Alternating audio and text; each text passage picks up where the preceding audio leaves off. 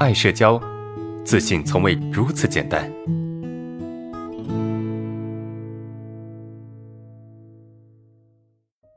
来看一下今天的第一个问题哈，老师好，我朋友圈有两个不喜欢还有点讨厌的人啊，因为之前闹过矛盾啊，不过我们有好多共同好友，每次给共同好友点赞之类，就觉得心里说不上来的，有点别扭，甚至有点排斥朋友圈了。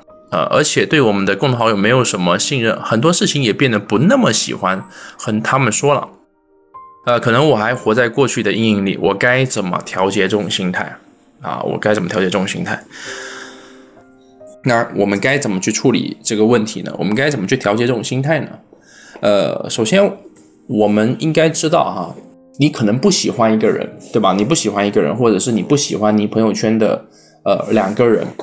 那么你不喜欢他们很很正常，因为你不喜欢，你不可能说你喜欢所有人嘛啊，你跟所有人都能够处得非常好。那这其中就可以有一个选择，那什么选择呢？比如说你可以选择去去喜欢或者去信任其中的，就是虽然说你跟他之间有共同的好友，但是你也可以选择跟他之间有有一些关系。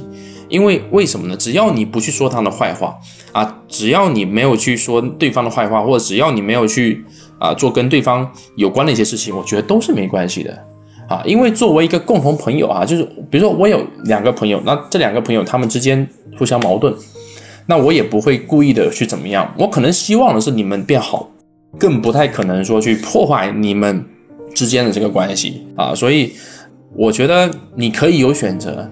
你不可能跟所有人关系都非常好，对吧？你可能呃会会喜欢某个人，喜不喜欢某个人，然后那个人刚好又有一些跟你不喜欢人是共同的朋友，那在这么一个状态下，其实我觉得没办法啊，我觉得我觉得是很正常的。那你可以去选择跟某些人相处，你也可以选择不跟某些人相处，对吧？当然，我们不在背后说别人坏话。